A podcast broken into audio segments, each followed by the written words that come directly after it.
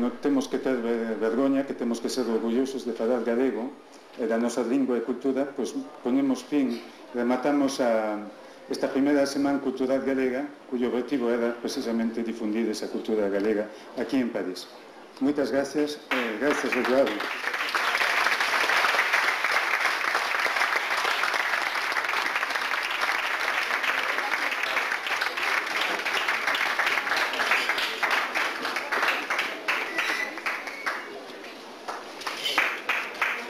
Del grupo Aires da Terra de nosa Casa de Galicia.